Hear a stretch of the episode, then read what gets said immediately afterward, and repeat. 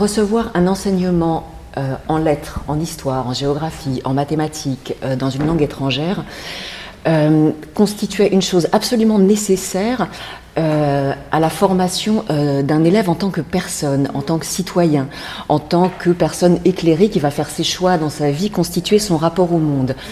que la littérature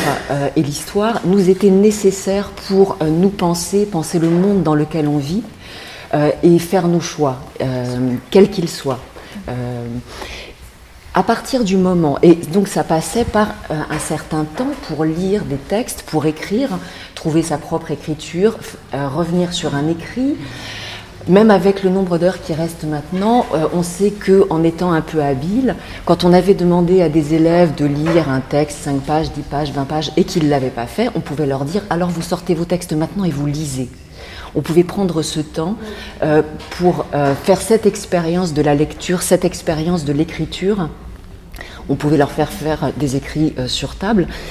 Avec la réforme et donc la diminution du nombre d'heures en lettres histoire, ça devient impossible. Nous ne pouvons plus faire ça. Nous ne pouvons plus organiser la rencontre avec la découverte de la littérature, de ce que c'est que l'histoire, en quoi et dans quelle mesure ça nous concerne directement